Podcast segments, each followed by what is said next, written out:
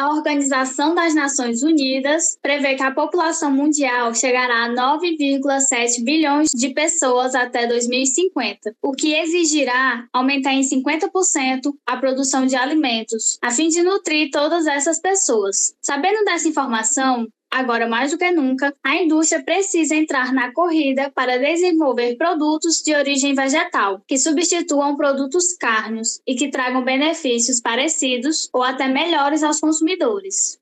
Você já se perguntou como será a produção de alimentos à base de origem vegetal nos próximos anos? Como é visto o mercado plant-based, traduzindo, à base de plantas? Por que a procura por alimentos à base de vegetais vem crescendo no mercado?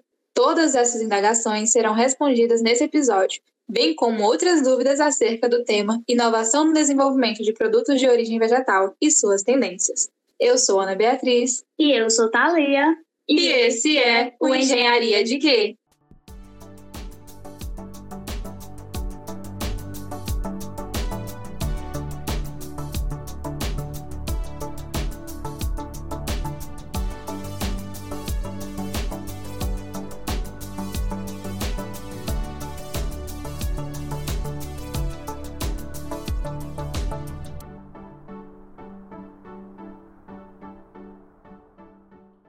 Segundo o artigo A Revolução da Proteína Vegetal Análogo à Carne, feito por Cíntia Cúcio, consultora de negócios e inovação, só em 2019, nos Estados Unidos, este mercado atingiu 5 bilhões de dólares em vendas e cresceu 11%, ou seja, cinco vezes mais do que o mercado de alimentos em geral. Só o mercado norte-americano de carne de origem vegetal vendeu 939 milhões de dólares no mesmo ano. Embora essa tendência venha ganhando espaço no mercado, sabemos que o alto custo de alguns produtos não favorece a disseminação do consumo de produtos plant-based. Para enriquecer essa conversa e tirar algumas dúvidas, chamamos a Lucicleia Barros de Vasconcelos Torres, coordenadora do programa de pós-graduação em Ciência e Tecnologia dos Alimentos na UFC. Ela também ministra na graduação das disciplinas de aspectos básicos do processamento de frutos tropicais, matérias-primas de origem vegetal e embalagens para alimentos. Olá, Lucicleia, pode se apresentar melhor para a gente? Olá, pessoal. Né? Então, como a Ana Beatriz falou e a Thalia aí já falaram um pouquinho da minha história. Então, eu sou professora da UFC. Esse meu sotaque é um sotaque paraibano mesmo, que veio para o Ceará para apimentar justamente a, a área de vegetais, né? Então, minha pesquisa eu tento conduzir nessa parte, né, de produtos de origem vegetal e também na parte de embalagens para alimentos, né. Então, acho que a gente tem um pouco para conversar sobre essa polêmica que vocês trouxeram hoje aqui para nossa conversa, né. Então vamos lá, começar com a nossa pergunta, certo? Quais os aspectos físico-químicos tornam o processamento de produtos com base vegetal atualmente mais caro? Bom, essa pergunta aí vem, vocês focaram é, nos aspectos físico-químicos, e eu não diria muito bem né, que esse é o aspecto que a gente pode é, apontar como responsável por atualmente a gente ter produtos de origem vegetal mais caros tá? Como vocês falaram aí, né, no início do do programa, a gente observa aí a potência que existe, né, nessa, nessa questão da indústria do plant-based, né? Então, assim, na realidade, essa é uma proposta que ela, se a gente pensar no mercado americano, no mercado europeu, europeu, a gente já consegue ter uma ideia mais palpável, né? Aqui no Brasil, ela veio chegando aos poucos, né, e se consolidando mais a partir de 2019, mas ela costuma ser uma tendência. E eu, como muito otimista que sou na área, eu vou falar para vocês que a questão do volume de produtos que hoje a gente tem no Brasil com essa característica plant-based é que torna esse produto, né, atualmente um produto mais caro. A gente sabe que essa questão do o valor do alimento ele também está muito relacionado com o tipo de matéria-prima que é utilizada né, para sua industrialização, mas está muito também relacionado com a questão do volume de produção. Apesar do mercado hoje como vocês falaram aí no começo, né, que tem uma tendência crescente, né, para o consumo de produtos de origem vegetal. Para vocês terem ideia, né, em uma matéria é, publicada pela Plant-Based Food Association, a gente tem lá que a expectativa para 2025 é um crescimento de 60% a mais desse mercado, né? Então a gente observa aí que o mercado ele não tende a crescer só por simplesmente ser uma projeção, mas existe toda uma ideia aí por trás que vai de encontro justamente ao desejo da população, ao desejo do consumidor que hoje está focando em alguns critérios que antes, né, não estavam sendo tão bem focados. Então, eu costumo dizer, né, que essa relação do caro e do barato, nesse caso aí dos produtos plant-based, eles estão mais relacionados com a questão do consumo que ainda aqui no Brasil não é tão alto, né? Ele já tem adeptos, mas aí não é uma coisa assim, não é a coisa que culturalmente, né, já se faz, tá? Então, à medida que esse volume for aumentando, com certeza, esses preços aí já vão conseguir reduzir aqui também, né? Porque se, se a gente for ver, por exemplo, no mercado americano, essa tendência também começou assim, né? O plant-based, ele era mais caro, né? E nos dias atuais, a gente já vê grandes empresas tentando equalizar o preço desses produtos com os produtos de origem animal. É, tem uma empresa que é a Quick Weird, uma empresa de notícias, né? E ela publicou nisso daí há pouco tempo, né? Que, por exemplo, uma empresa que ela, ela produz hambúrgueres, né? De origem vegetal, que é uma das pioneiras nos Estados Unidos, né? A Rebellious Food, o hambúrguer dela é 100% vegetal, tá certo? E o preço hoje sugerido do hambúrguer dela é para realmente concorrer com o hambúrguer de carne animal, que fica em torno lá no mercado deles de 5,99 dólares, né? A mesma coisa por outras empresas empresas, uma empresa, a Impossible Foods, né, que está lá no Vale do Silício. Essa empresa também, ela tem tentado colocar o produto dela no mercado e hoje o produto dela no mercado também, o preço sugerido lá nos Estados Unidos é cerca de 5,49 dólares, que equivale mais ou menos ao hambúrguer de carne animal, né, de proteína animal. Imagina, né, essa última empresa que eu falei, a Impossible Foods, ela tem como um dos seus patrocinadores o próprio Bill Gates, né? Então, assim, ele não iria investir, ele não ia propor em algo que não fosse realmente de futuro, né, sendo o Bill Gates que a gente conhece. Então, Muitos acreditam que as pessoas que se alimentam de produtos de origem vegetal não conseguem todos os nutrientes necessários por não comer a carne. A composição nutricional de um derivado carne é realmente mais saudável do que os alimentos de base exclusivamente vegetal? É, você pode citar algumas diferenças? Posso, posso sim, né? É, nessa questão aí, né, dessa de enfatizar a composição nutricional, que realmente é diferente dos produtos de origem vegetal dos produtos de origem carnes, né? Mas a gente tem que focar também que a prioridade dessas pessoas que adotam o estilo plant-based é realmente a saúde, né? Eles buscam a saúde, né? E a questão também do meio ambiente, de algo mais natural, né? as dietas à base de plantas, elas realmente têm sido, têm sido associadas à melhoria do bem-estar, do bem, bem, bem-estar físico, do bem-estar emocional, da redução do estresse, do risco em desenvolver algumas algumas doenças como depressão e etc, né? Mas na hora que a gente vai, né, para a composição mesmo, né, do produto, a gente observa que a grande, o grande tchan, né, e da diferença entre os produtos é realmente a questão da proteína. A gente sabe que, a, que existe uma diferença muito grande entre a proteína vegetal e a proteína animal, né? E essa diferença, ela vai consistir exatamente nos aminoácidos aminoácidos que compõem, né, tanto a proteína vegetal quanto a proteína animal. E os aminoácidos, eles são uma espécie assim de tijolos formadores das proteínas, né? Então, assim, os alimentos que eles são tidos como, como proteínas completas, né, que possuem fontes de proteínas completas, são aqueles que contêm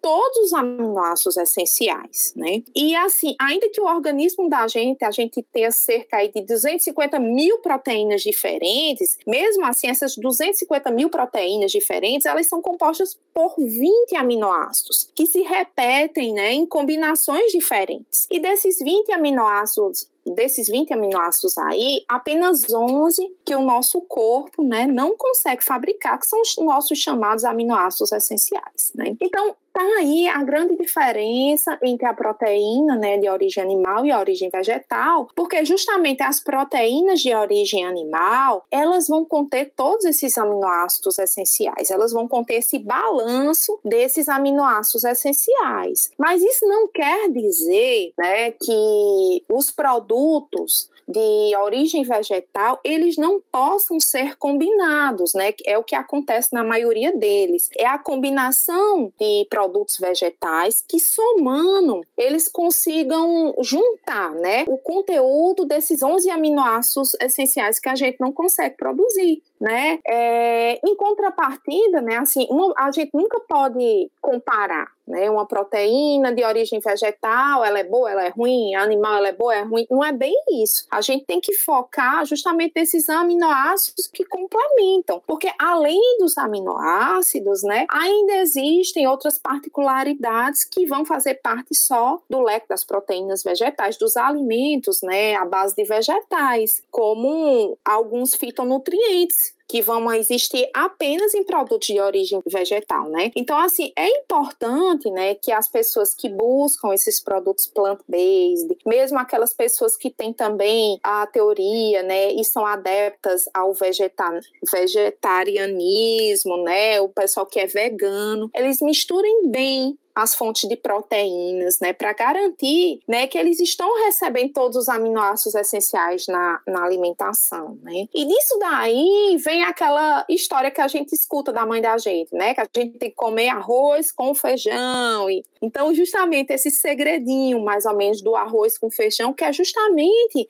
a mistura dos aminoácidos essenciais, né? Por exemplo, o arroz, ele é rico nos, nos aminoácidos, né, de metionina e de cisteína. No entanto, ela é pobre, por exemplo, em lisina. E então, assim, né, ele pode ser combinado com outros cereais. A exemplo do feijão. E o feijão apresenta todos os aminoácidos essenciais, sendo inclusive rico em lisina, mas sendo ele pobre em cisteína, que aí a gente já consegue ter no arroz, né? Então a gente consegue fazer uma complementação. Então assim, não é que um vai ser pobre e um vai ser rico. Como esses alimentos plant-based, né? Os industrializados, eles são estudados, eles são balanceados. Então é preciso que a gente dê um foco, né, na composição deles para que a gente busque é, realmente uma composição completa, tá? E tem uma coisa aqui que não está muito nessa pergunta, mas eu gostaria de enfatizar, né? É que, assim, apesar dessa teoria da alimentação baseada em produtos plant-based, eles procurem uma vida mais saudável e tal, é preciso ler o rótulo desses produtos, né? Que alegam ser a base de plantas, tá?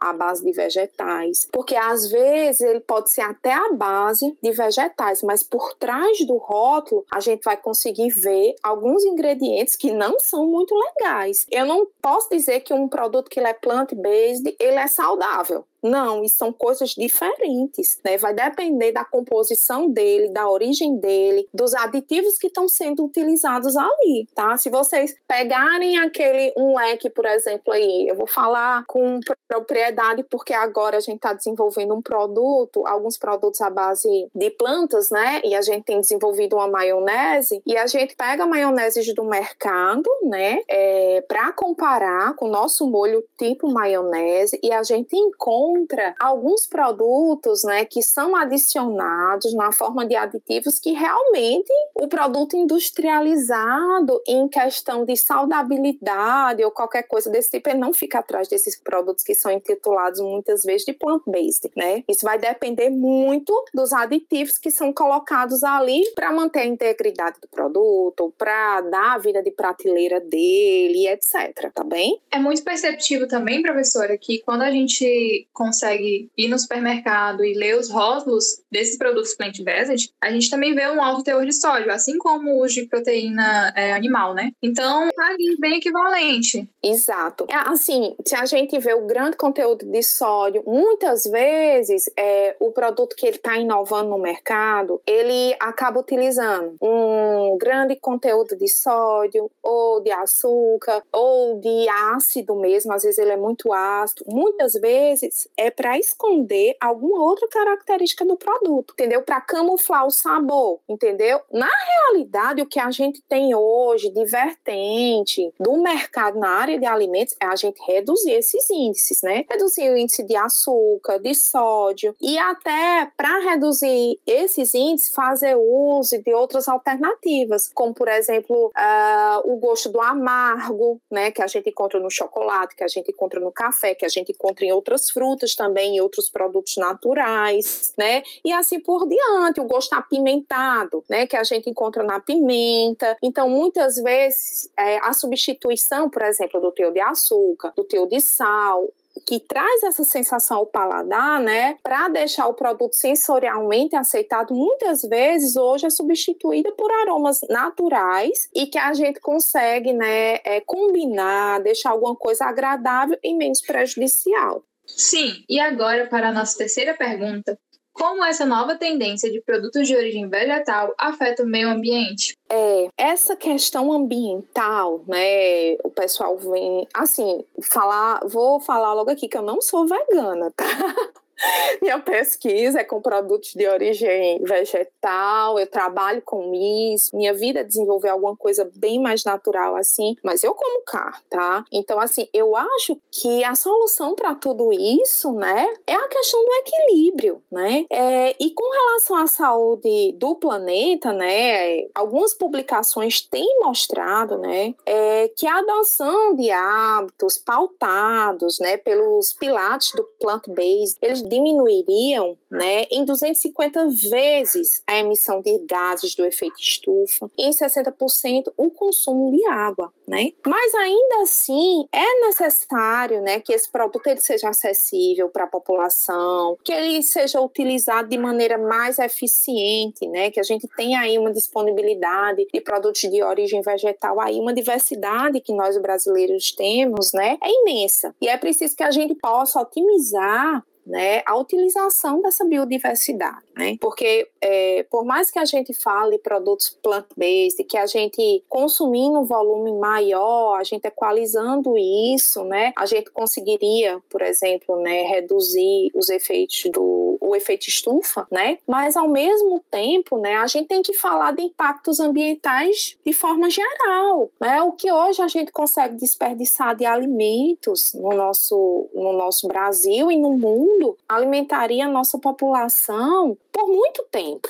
né? Então, da mesma forma que a gente tem aí os gases, efeito estufa formando, a gente também tem muito alimento de origem vegetal, vamos dizer assim, não está sendo aproveitado por inteiro. A gente precisa melhorar esse aproveitamento para que a gente possa ser realmente leal ao meio ambiente, né? O que a gente desperdiça, né? Que a gente chama de subprodutos da indústria de produtos de origem vegetal, a gente tem aí uma gama de exemplos para dar, né? A gente, se a gente for pegar a própria, falar aqui do Ceará, a própria indústria do caju, né? A agroindústria do caju que valoriza tanto a questão da castanha. Hoje a gente utiliza o caju para fazer suco, para fazer doce e etc. Mas ainda assim a castanha é o que é mais valorizado, né? E a gente vê realmente o caju muitas vezes ele chegando a, a ser realmente desperdiçado, né? Como a gente fala, no campo chega a virar lama, né? Por muitas vezes de um emprego adequado, da possibilidade de criar outros produtos a partir daquilo. Aí você vê aí a criação, né? Do, vou chamar assim, do que a gente pode chamar chamar de hambúrguer de caju, né? Da carne de caju que o pessoal tem estudado, tem trabalhado, né? Então, assim, eu acho que a gente precisa trabalhar muito nessa questão também do vegetal para também poder contribuir com o meio ambiente. Essa pauta é bastante interessante. É,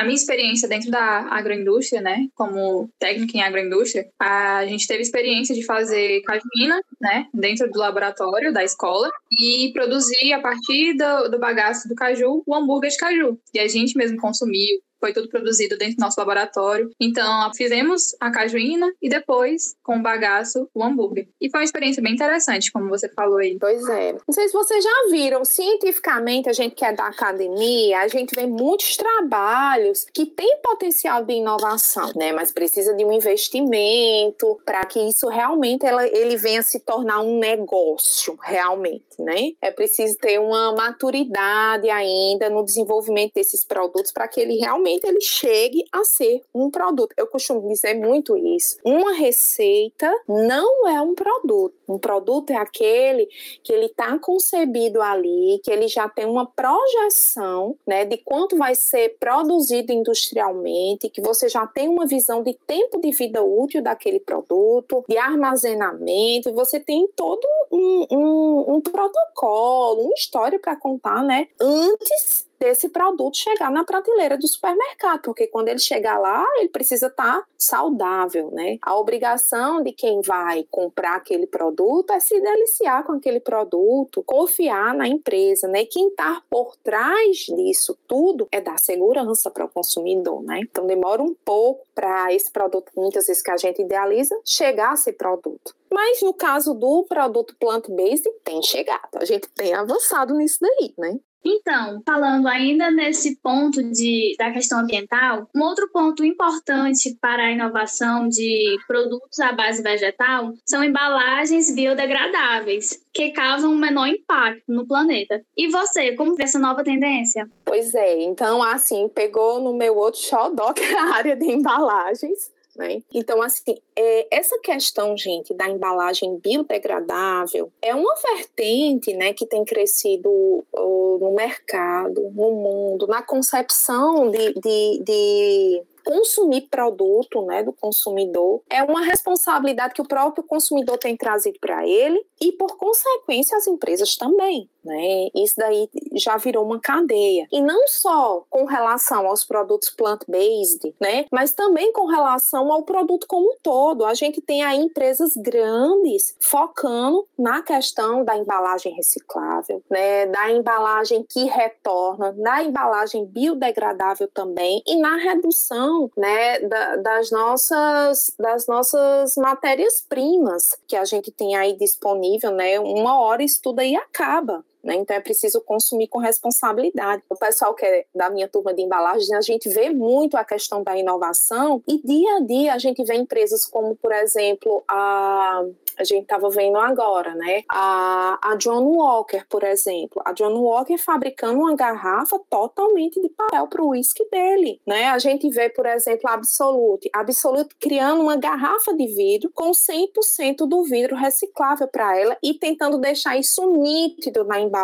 dela para que isso seja perceptível pelo consumidor e o consumidor, digamos assim, que abraça essa causa, valorize e compre aquele produto porque está vendo isso, né? E além disso daí, a gente costuma agora ver e observar cada vez mais as embalagens sendo feitas de fonte biodegradável. Né? A gente tem aí embalagens é, para lasanha, como a gente vê, né, à base de mandioca né, que é totalmente biodegradável, que você vai devolver lá da forma correta para o meio ambiente, ela vai ter um tempo bem reduzido para ser degradada. Fora isso, a gente tem tem, se vocês buscarem né, na internet, a gente cada vez mais vai ter pesquisas na área de desenvolvimento de embalagens biodegradáveis, né? Amigas do meio ambiente realmente. Então a gente tem aí os filmes né, a, a base de, de vários produtos, né? Eu vou falar particularmente dos, dos produtos que a gente tem desenvolvido, mas a gente tem desenvolvido é, filme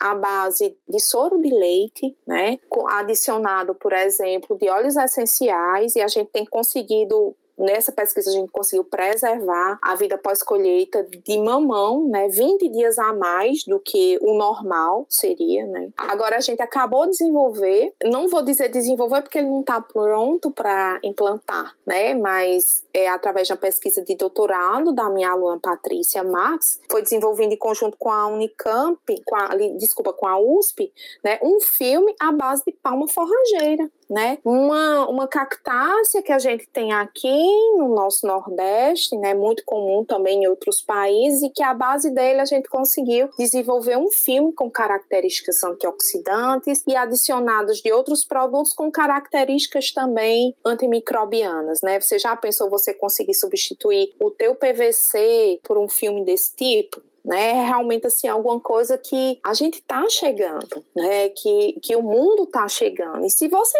buscar tecnologias na área de, de desenvolvimento de embalagens, né? No, no, caso de Israel, a gente vai encontrar é, embalagens realmente que nos surpreendem, realmente preocupados com o meio ambiente, de embalagens que a gente chama assim flexíveis até embalagens rígidas, até embalagens que você consegue acondicionar um produto que depois você depois ela vira adubo, depois ela vira comida para peixe, ou depois você pode comer a própria embalagem, né? Então a gente tem tem tem pensado muito nisso, né? O setor de embalagens tem muito para crescer, mas tem pensado muito nessa questão ambiental. O próprio setor está sendo cobrado pelos consumidores por isso, né? Então, por isso ele precisa exigir. Você vê de empresas como a Coca-Cola, né, que é uma multinacional, até uma empresa local que está realmente precisando desenvolver produtos diferenciados, ele se preocupa com sua embalagem, né?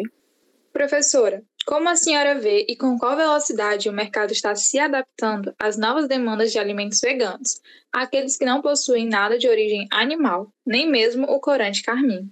Bom, em termos de, Brasil, né, a gente ainda tem muito para avançar. Né? Se a gente for pensar lá fora, né, a gente vai encontrar uma perspectiva né, mais rápida né, para avançar nesse contexto aí, né? Mas em termos de Brasil, a gente ainda tem muito para avançar, né?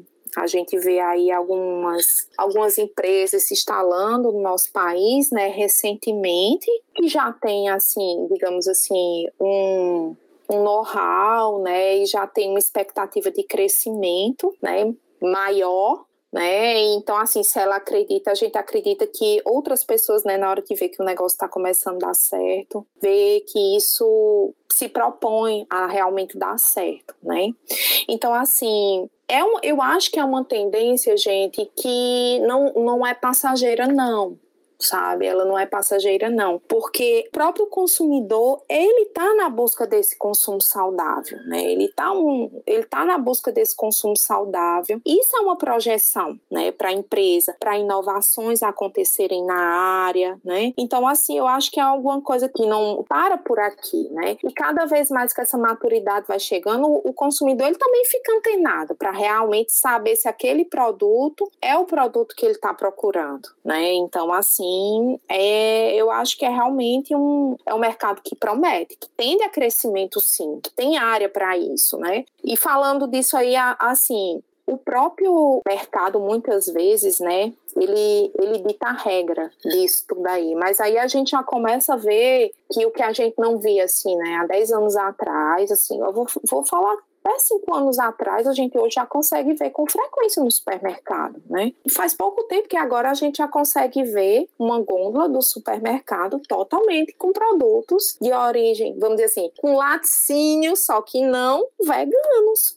né? Sem produtos de origem animal, né? Para pessoas, por exemplo, que, que tem problema, né, com a ingestão do leite, que não é realmente uma escolha por, vamos dizer assim, por opção, né? Realmente um produto relacionado à saúde. Né? Então eu acho que o, o, que essas possibilidades de pensar que antigamente as pessoas tinham esses, esses problemas e não tinham a opção de alimento pronto, e hoje elas já têm, e hoje a gente tem a opção de diagnosticar mais esses problemas é, com mais facilidade, né? Então eu imagino que esse mercado ele vai parar por aqui, né? Além de, das pessoas que realmente são acometidas por alguma comorbidade, né? Nesse sentido, tem as pessoas que também são adeptas a essa, esse tipo de alimentação, né? Então, e quais são as principais inovações e pesquisas na área de produção em escala industrial desse tipo de alimento? Pois é. A gente já falou aqui do hambúrguer, né? Eu acho que a primeira coisa que vem é o hambúrguer, né? O hambúrguer feito a partir de produtos vegetais. É hambúrguer que combina, por exemplo, a fibra de caju, a gente já falou aqui, mas que, por exemplo, combinam ervilha com grão de bico, né? E adicionam aí também uma quantidade de fibras maior para esse produto aí ele ficar mais, digamos, balanceado, né? Falamos aqui também, tocamos o ponto dos laticínios, né? Que a gente tem aí os queijos, os cremes, os iogurtes, né? Agora mesmo, né? A gente está com uma empresa desenvolvendo uma linha de produtos para exportação que ele é totalmente vegano, né? É um, é um creme totalmente vegano, né? Digamos assim, um tipo sorvete, só que não é sorvete com adição de leite, né? E assim, até para exportação, que é o foco desse produto, né? A gente consegue observar que ele tem uma abertura maior do mercado. Tem mercados, por exemplo, né? Vou citar aqui como o Canadá, que é o caso que a gente está vivendo agora, que tem uma certa barreira para a entrada de produtos de origem animal. Então, assim, se a gente pensa em focar na produção de um produto totalmente vegetal, ele já consegue ultrapassar né, essa barreira, esse entrave inicial que seria encontrado se o produto contivesse algum produto de origem animal, que no caso da gente seria o leite, que a gente está substituindo, né, nesse produto, né. E fora o hambúrguer, fora os queijos, os cremes, os iogurtes, os sorvetes, a gente já vê também muito produto que está relacionando a carne. A gente já vê coxinha, né, pronto no supermercado para vender, totalmente vegano. Uh, o que substituiria o frango empanado, né, seria a carne. Eu vou chamar carne aqui, gente, mas a gente sabe que é né, proteína texturizada, né, do tipo, digamos assim, que fosse um, um nugget, né, a gente já tem isso daí sendo substituído por uma proteína texturizada vegetal, né? Então, tem muita coisa assim relacionada a essa parte de carne, né? Eu tô lembrando aqui do hambúrguer, da coxinha, do nugget. E, e eu acho que se a gente for procurar por, por carne nesse sentido aí, a gente vai encontrar um bocado de coisa. Eu acho que é o que tem mais avançado né, que começou, eu acho, né, na realidade, nessa questão da procura de algo parecido com a carne, né, mesmo. Depois partiu para essa questão dos laticínios e hoje a gente já está nos molhos, né, e mais coisas aí surgindo. Professora, a senhora tocou em um assunto que engata na nossa próxima pergunta. No Brasil, existe uma food tech chamada Fazenda Futuro, onde criou-se diversos alimentos a partir de vegetais. Um exemplo deles é o hambúrguer, já comentado aqui no episódio. Ele é a base de soja, ervilha, grão de bico e gordura vegetal. E na sua fabricação, utilizam a inteligência artificial chamada de True Texture Technology, que permite recriar a textura fibrosa da carne. Você acha que a indústria tem capacidade de produzir cada vez mais esse tipo de alimentos? Isso, né? Então, assim, é, acho que você está falando aí, né, da Food Tech, que é justamente é, a fazenda do futuro, né? que chegou aqui no Brasil em 2019, né? E só para assim mostrar, né, assim a origem disso daí, o dono dessa fazenda do futuro, né, que é o Marcos Leta, é o mesmo dono da marca dos sucos do bem, né, que depois foi vendido para Ambev e tal, tal, tal. Bom, mas com o objetivo né, de, de produzir esses produtos aí plant-based, né, parecidos com produtos de origem animal, que remetam a isso daí como substituição, né? Isso ela iniciou aqui no Brasil né, em 2019. E só para a gente ter uma ideia, né? Assim, como, como as coisas avançam, né? No início, essa empresa aqui no Brasil, ela produzia cerca de 50 toneladas, né, do Futuro Burger, que era o carro-chefe dela na época, né, que ela começou com esse produto, né, que era o hambúrguer. E assim, a expectativa deles, né, é que em 18 meses essa produção aí passasse de 150 toneladas para 550 toneladas, né? Então, realmente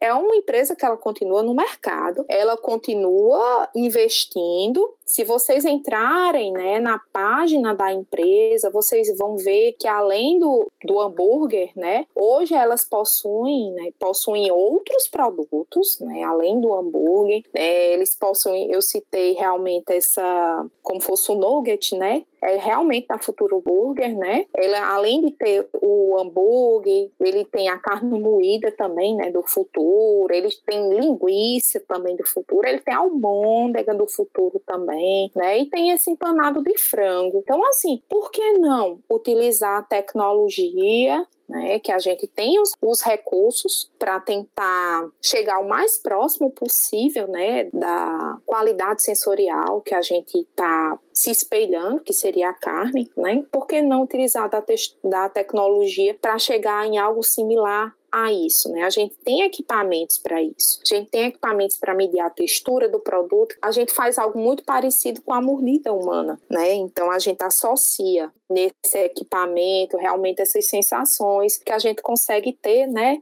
Que o humano consegue ter, né, na hora da mastigação e tal. Então eu acho sim, eu acredito sim que a gente vai chegar cada vez mais em produtos mais aprimorados, né, mais específicos. E eu, essa empresa aí para vocês terem ideia, gente, quando ela em 2019, ela era avaliada em 374 milhões, né? Passado esses anos eu não sei, procurei até para. Sabia que vocês iam tocar nesse ponto, procurei até ver como ela está sendo avaliada hoje no mercado, mas não encontrei. Né? Encontrei um site mais estruturado, mas sem tantas informações como a gente gostaria de ter, mas é um produto que a gente consegue ter ele aqui no nosso supermercado, na nossa região. Não é uma coisa assim que a gente conseguia imaginar anos luzes, né? Eu vi falar que existe, não. A gente consegue ter o produto realmente aqui nos nossos supermercados da região, sim.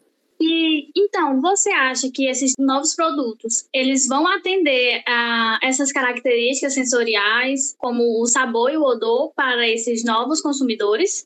Hoje nem todos atendem, né? Porque assim, eu acho que a gente já se deparou, gente, até como eu vou falar agora com realmente com o pessoal da área de alimentos, que a gente sabe que muitas vezes a gente se depara com um produto que não tem gosto de, daquilo. Quantas vezes vocês já pegaram um suco de uma fruta que não tinha gosto daquela fruta? E é uma coisa que olha o tempo que já existe, né? Já existe aí há muito tempo. Mas hoje em dia o que é que acontece? Se eu vou comprar um suco e não tem gosto daquela fruta, eu realmente não vou comprar mais né? Se eu descubro que aquele produto realmente ele tem um aromatizante, em vez de ter o que ele está realmente propondo ali na frente, eu não vou comprar mais, né? Então, assim, essa é uma ideia mais nova, é uma ideia que está chegando há menos tempo, então ela precisa ser aprimorada. Vão haver produtos é, de origem vegetal né, que querem ter uma conotação mais proteica em substituição a um produto de origem animal, que realmente vai decepcionar. Né, na questão da, da característica sensorial dele, do sabor, da textura. Mas tem aquelas empresas sérias que elas vão buscar né, essa característica sensorial, porque até mesmo hoje a gente já encontra. Né? É aquela história que eu falo né, de fidelidade à marca de alguns produtos, né? Quando você compra alguns produtos, você compra em cima da marca do produto, você já vai sabendo qual é o gosto que você vai encontrar nele, né? Então, assim, como hoje a proposta de produtos plant-based é uma proposta, digamos assim, que, que nova, recente, é, as pessoas que estão iniciando esse consumo, elas vão também adquirir essas marcas que elas vão confiar mais, né? Essas empresas que elas vão confiar mais e vão já ter a identidade de gosto, de sabor. E essas empresas sabem que se não investirem em melhorias, em inovações cada vez mais, elas não vão fidelizar clientes, né? Elas vão ser empresas que vão passar no mercado e não vão conseguir se fixar no mercado, né? Porque assim, existe o público que está crescendo cada vez mais, né, para essa proposta de comida saudável, de plant-based e tal, mas ó, esse público ele é diferenciado. Esse público ele é exigente, né? Esse público ele vai atrás realmente de saber o que é que tem por trás de tudo aquilo, né? Em sua grande maioria acontece dessa forma. Né? Então a exigência do consumidor, a própria exigência do consumidor, ela vai fazer com que a indústria, né, cada vez mais busque fabricar produtos de origem vegetais que sejam mais acessíveis e que também atendam, né, essa demanda, tá? Professora, atualmente, quais são os maiores obstáculos para a expansão da produção sustentável dos produtos feitos exclusivamente de matéria-prima vegetal? É, nessa questão sustentável, eu quero que a senhora englobe, né, a questão dos agrotóxicos, né, que estão sendo usados em grande parte, né, no agronegócio brasileiro. Enfim, como é que isso afeta, né? É verdade, né? É, existem aí correntes, né, que, que defendem o uso, tem correntes que condenam, né? E você vê que a maioria desses produtos plant-based, eles procuram ter uma origem orgânica, né, de produtos orgânicos. Mas, sinceramente falando, hoje em dia, assim, você tem, né, um, uma produção de produtos orgânicos, né, com, se não orgânicos, mas com utilização desses insumos aí, né, de forma mais padronizada, diante do que é permitido, né, pela legislação muitas vezes. Então, assim, e você tem aquele outro que realmente está focado na produção, que vai utilizar muitas vezes de forma errada o que é permitido, né? Mas falar que hoje, né, no Brasil, no mundo, a gente consegue ter produtos é, produzidos de forma orgânica suficientes para manter essa cadeia, a gente não tem. Né? A gente não tem. Até mesmo por conta das, das adversidades, né? da diferença de clima, da diferença né, de solos que a gente encontra, né? Se não houver, né, uma intervenção, muitas vezes não consegue se ter a produção de alimentos que a gente precisaria para alimentar o mundo né? Então, assim, é, realmente é um ponto, né, que, que ele é bastante delicado de se falar. Bom, a gente vai conseguir produzir produtos plant-based realmente com produtos orgânicos. Quando eu falo produtos orgânicos, são aqueles produtos que possuem, né, são as matérias-primas que realmente possuem o selo de orgânico, selo de respeito, realmente confiável. Aí eu vou falar para você que a gente não tem condição ainda de, de, de expandir, né, o quanto gostaríamos de expandir no sentido de utilizar apenas produtos orgânicos, né? Mas se você pensar, né, em produções, né, de produtos que de, do sistema agroindustrial, que realmente ele faz uso, né, de alguns agrotóxicos, ou que muitas vezes está é, tá migrando, porque assim o sistema orgânico ele precisa de um período, né? Se você vem do sistema convencional, para você se certificar como orgânico, você tem um período de transição né? Então tem muitas, tem, tem muitos agronegócios, né, que estão migrando, né, desse sistema convencional para o sistema orgânico. Eles estão nessa fase ainda aí de transição, mas que essa é uma vertente de ter uma agricultura cada vez mais limpa por as pessoas que estão focadas na produção, né, desses alimentos tipo plant-based. Essa aí é uma vertente, entendeu? Mas dizer que hoje a gente já tem uma situação que a gente já possa dizer que ela é satisfatória para a produção desses produtos não é verdade.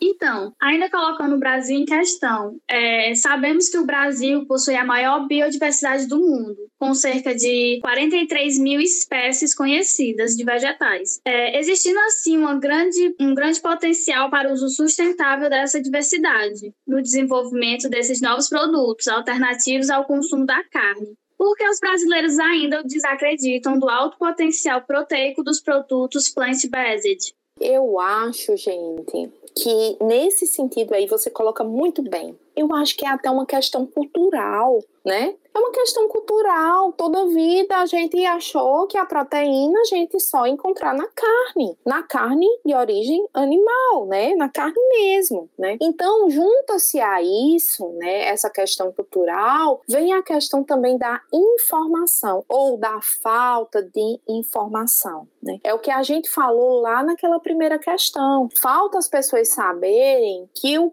o que é que faz, né, é, a proteína de origem animal ela ter toda essa importância. Por que é que ela é tão importante? Então falta realmente o conhecimento. Muitas vezes a gente fala que a gente fala entre o pessoal da academia, entre o pessoal da área de alimentos e a gente acha que esse é um conceito, né? A gente falar dos aminoácidos essenciais e tal, a gente acha que é um conceito que todo mundo sabe, que todo mundo consegue entender, mas não é bem assim.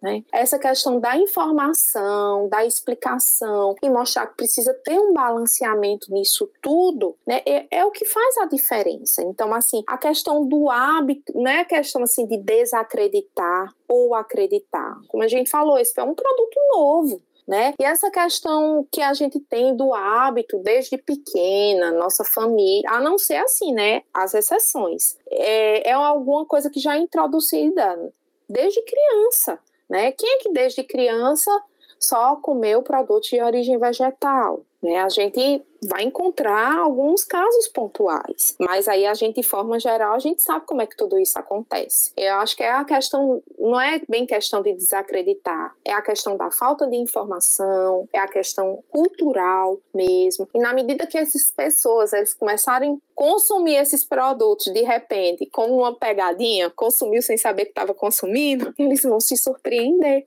né? Eu, eu acredito nisso. É, esse ponto que a senhora tocou sobre as pessoas comerem o produto sem saber, eu já vi uma entrevista em que eles ofereciam um hambúrguer totalmente vegetal que várias pessoas comeram e super aprovaram, porque achavam que era um hambúrguer de produtos de carne, né?